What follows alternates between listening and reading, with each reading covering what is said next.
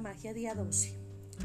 A lo largo de nuestra vida y en nuestro caminar vamos encontrando seres que de alguna forma u otra, con su presencia, con su forma, con una frase, con un intercambio, ha ido marcando quizá nuestra vida, nuestra forma de ver las cosas, quizá eh, ha sembrado sueños, esperanzas, ilusiones.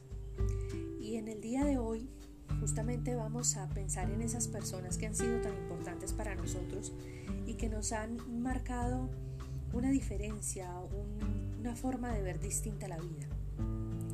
Así que te pido el favor que te conectes con ese ser, con ese ser humano. Saca una lista de tres personas, personas que hayan influenciado en ti, personas que te hayan aportado, que te hayan hecho cambiar o que hayan sembrado esperanzas, sueños, quizá tu profesión, quizá muchas cosas. Vas a escribir por qué estás agradecido con esa persona o agradecida con esa persona.